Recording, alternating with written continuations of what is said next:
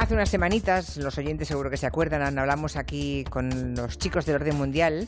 Digo los chicos porque son tan jóvenes, todos son un grupo de veinteañeros que además tienen un éxito en Twitter, a la que se cuelgan una foto en Twitter les aparecen novias y novios.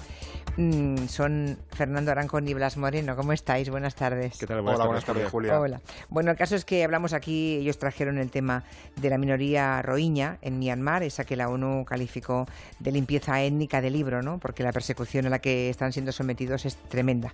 Esta semana ha estado allí el Papa Francisco. Myanmar è stato benedetto con il dono di una straordinaria bellezza e di numerose risorse naturali, ma il suo tesoro più grande es ciertamente el su popolo. El Papa Francisco ha, viajado a Myanmar, ese país tan criticado, con mucha razón, por otra parte, por, internacionalmente, ¿no? por este asunto tan sangrante. Aunque este no es el único caso en el que el Papa se ha involucrado últimamente. ¿no? Eh, hoy Fernando y Blas van a hablarnos del Papa y de su interés, parece que muy revigorizado ¿no? por mediar en conflictos internacionales como cabeza de la Iglesia, ¿no? Eh, en principio, ¿qué, interés tendría el Papa en viajar a Myanmar? Pregunto, ¿eh? más allá del interés humanitario, porque es un país donde prácticamente no hay cristianos, ¿no?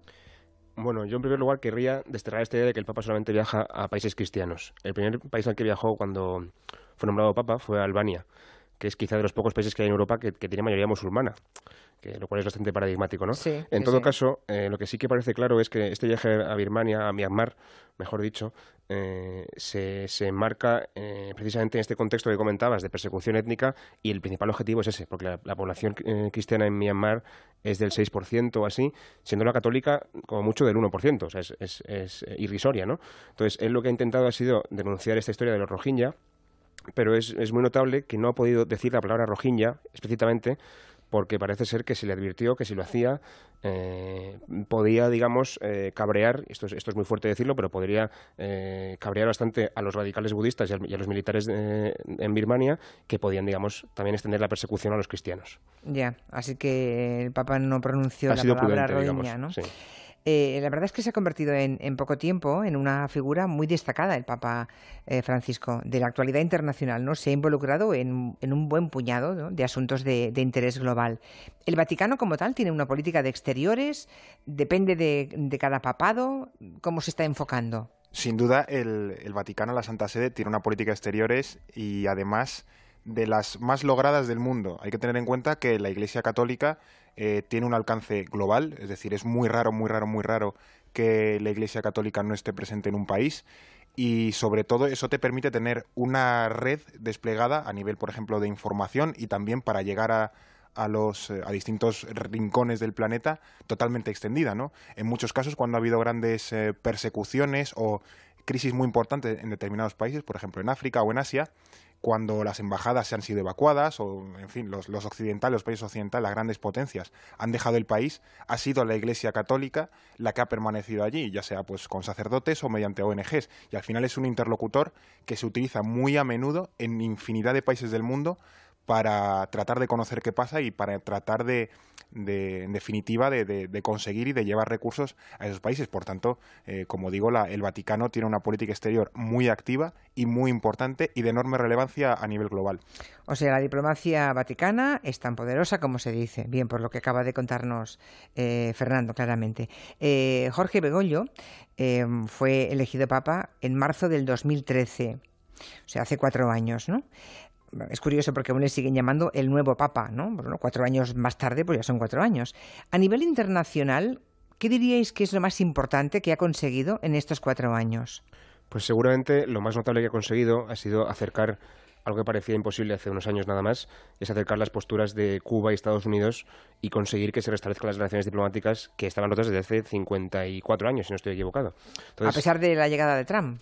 Bueno, precisamente eh, antes de llegar Trump, eh, porque el Papa Francisco y Obama tienen, una relación muy, muy cercana, también lo consiguió hacer con, con, los Castro, con Raúl Castro, y consiguió que los dos líderes se acercaran y consiguiesen establecer relaciones diplomáticas. O sea, le, arrogáis al Papa Francisco eh, ese movimiento de aproximación entre Obama y Castro. Hombre, no, sé si es 100% responsable, pero desde luego ayudó bastante. ¿no? Él, lo, que, lo que consigue hacer, lo que está consiguiendo hacer en Cuba, también por ejemplo en Colombia con el acuerdo de paz y otros ejemplos que se pueden citar, es quizá no ser protagonista, pero conseguir, sin participar directamente en las negociaciones, conseguir que los actores implicados se sientan cómodos para acercarse a la mesa y negociar, lo cual es bastante eh, de agradecer, digamos, ¿no? en casos como este. Bueno, hablando de Trump, le recibió en el Vaticano a Donald Trump. Ahora mm, recuerdo que habéis colgado en, vuestro Twitter precisamente el momento, una instantánea en la que Donald Trump posa con el Papa Francisco en esa visita. Posan, bueno, no, están posando, pero es en vídeo, ¿eh?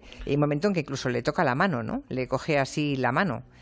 Le toca la mano Donald Trump al Papa Francisco. Este hombre, como lo del protocolo no Claro, sí. Además de que... me preguntar todos los días qué es, hace lo que le parece, sea protocolario o, sea completamente inconveniente, ¿no? Sí, además de, ese protocolo al estilo Trump, que es eh, cuando menos bastante irritante para los expertos en protocolo probablemente y para su, equipo de comunicación, hay que tener en cuenta que el, Papa Francisco y su papado también está siendo muy político, en el sentido más, eh, más bruto del término.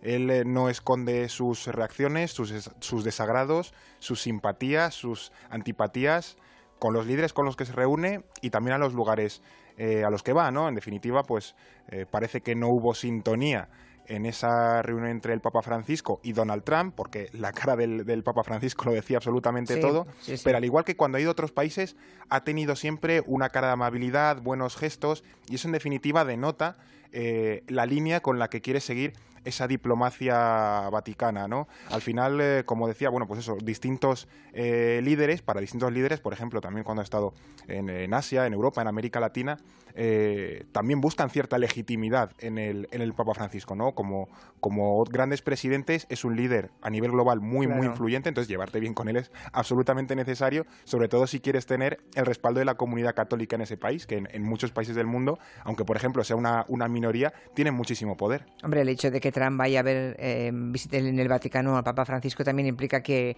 a Trump le interesa. Si no le interesara, no hubiera ido, desde luego. Por cierto, hay un, aspecto en el que eh, el Papa también se ha significado, que es en la lucha contra el cambio climático. ¿no? A mí me sorprendió que llamara estúpidos a aquellos que niegan el cambio climático. Em, ¿Qué influencia puede, puede ejercer en este asunto el Papa Francisco? sin duda es, es, una voz, como decía Fernando, influyente, más, más como, como inspiración que como poder eh, real, porque al final él puede movilizar a los creyentes, pero, pero, pero al final quien toma las decisiones son los políticos. Sin embargo, si consigue influir con su mensaje en la, población y también en la clase política, quizá movilice y haga consciente a la gente de que el cambio es, necesario. De todos modos, el cambio climático es un ejemplo, pero hay otros, porque ha conseguido sacar a, a luz debates que tenía la Iglesia muy muy cerrados, digamos, muy, muy eh, enquistados y que ha conseguido eh, desempolvar, como por ejemplo el tema de las relaciones homosexuales, mm. o comentabais antes, hace un momento, eh, la lucha contra el SIDA, el Papa por fin ha reconocido que los, que los preservativos son una herramienta útil para luchar contra el SIDA, algo que la Iglesia era inaudito hace, hace muy poco tiempo. Sí, sin embargo, es verdad que fue un paso a frente muy importante del Papa Francisco. Y entre los predecesores del Papa Francisco, la política internacional fue enfocada de una forma distinta. Yo, hombre, yo, recuerdo, por ejemplo, que el papel de, del Papa Boitila fue también muy importante en el fin del comunismo, del bloque comunista. Claro, es que aquí, eh, si te fijas, por ejemplo, hilando un poco, ahora, ahora voy a esa pregunta, hilando con lo que decía Blas, creo que el Papa Francisco ha conseguido generar simpatías de manera bastante horizontal. Antes, a, los, a estos líderes religiosos del Vaticano, como no, eh, se les percibía como muy conservadores. Entonces eso generaba ciertas, cierta antipatía, por ejemplo, en, la izquierda, entiéndose en, un concepto amplio a nivel global, ¿no? Pero el Papa Francisco creo que con ese perfil, con ese talante que está mostrando, ha roto un poco eso, ¿no? Y, genera ciertas simpatías y, y, se puede convertir en una figura de consenso. Pero precisamente con, con eso, Ratzinger, que era un papa, mm, en definitiva, bastante paniaguado, podemos eh, decirlo, porque realmente su papado pasó bastante desapercibido, incluso con los casos de corrupción, pero el otro gran papa, por así decirlo, gran, gran papa político, con una influencia política, fue Juan Pablo II, que además eso, en la caída del eh, bloque oriental o en la guerra de los eh, Balcanes tuvo una influencia poderosísima. Si permitís un momento, es que me acabo de acordar, Francisco es capaz de tener amistad o relación buena al mismo tiempo con Putin, con Obama, con los líderes europeos, con líderes latinoamericanos, con los Castro, con Irán, eh, hay un dato que, he encontrado que me ha sorprendido mucho preparando el programa, y es que Irán tiene, eh, no solamente tiene relaciones diplomáticas con el Vaticano, lo cual no es muy raro porque el Vaticano tiene relaciones diplomáticas con casi todos los países del mundo, sino que es que además es uno de los países con mayor delegación diplomática en el Vaticano. O sea, Irán tiene una embajada enorme eh, dedicada solamente al Vaticano. Es una cosa bastante curiosa y habla mucho de la capacidad que tiene el Vaticano para influir en, un montón de países de manera más discreta o menos, quizá, ¿no? Pero bueno. Sobre todo que le considera un interlocutor válido, que al final, el, yo, si tengo una embajada grande en el Vaticano es porque... La República Islámica de Irán, quiero decir.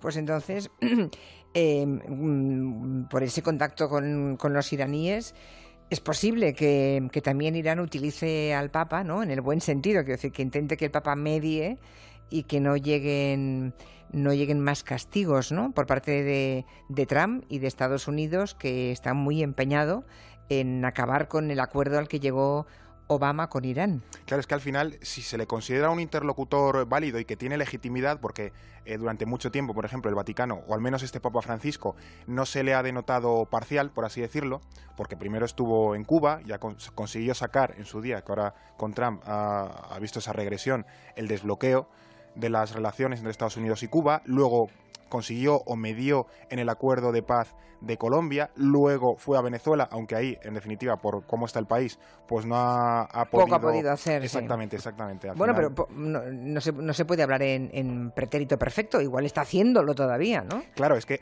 eso sí, la labor del Vaticano es muy pulcra y muy... Mm, no, va con alardes. Sí, el Vaticano ahora mismo puede que esté trabajando, pero tú no te enteras. Y a lo mejor dentro de tres meses saca un acuerdo. Eso es esa discreción eh, vaticana eclesial, que bueno, que en definitiva también forma parte de ese valor, que estar trabajando eh, fuera de los focos sin que nadie les vea y, luego conseguir que ese acuerdo llegue a buen término. De hecho, aquí relaciono. Eh, los servicios de inteligencia del Vaticano eh, son de los más potentes del mundo. los del Vaticano. Los del Vaticano, sin duda, sin duda. Está la, puede estar la CIA, el MI6 británico, el Mossad israelí, pero el, Vaticano, los servicios de inteligencia de la Santa Sede, tiene una, un peso a nivel global importantísimo. Y no suele estar. Son curas, ¿no? Eh, en parte sí. En parte sí, en parte sí, pero como digo, como decía antes al principio, esa, esa red de informantes al final les aporta un valor eh, enorme. Ten en cuenta que en el Vaticano están enterados prácticamente al minuto de lo que ocurre en cualquier rincón del mundo, porque siempre va a haber, hasta en el rincón más remoto de Kenia, un sacerdote que le esté contando qué está pasando allí. El, Papa de Roma no solamente es el, jefe del Estado del Vaticano, con lo cual ya le, le, merece un respeto por el resto de, países, etcétera. Sino es que además es el jefe de una iglesia que tiene eh, mil millones de fieles en todo el mundo. Eh, decenas de miles de trabajadores, entre comillas, repartidos por todo el planeta. se puede movilizar de manera, digamos, eh, no oficial, pero, pero, pero lo puede hacer y lo hace y millones, mm, cientos de miles de personas distribuidas por todo el mundo que de entrada, de entrada no despiertan eh, suspicacias, sino todo lo contrario, ¿no? Una cierta simpatía en todas partes. Claro, es que la gran ventaja es que es un actor muy legitimado y, muy bien visto en muchos sitios. Por tanto, ellos pueden trabajar muy a gusto, entre comillas, también porque tienen muchos recursos económicos detrás, pero en definitiva es que es un actor eh, muy, muy potente y, muy legitimado en muchos lugares del mundo. Pues muy interesante esta nueva entrega de, de Orden Mundial de Fernando Arancón y de Blas Moreno sobre la figura política, digamos, como político eh, o como actividad política de Papa Francisco y de la diplomacia vaticana, que hemos entendido que es mm, de las más importantes del mundo. Gracias a los dos y buenas tardes. Buenas tardes. Hasta la semana que viene. Adiós.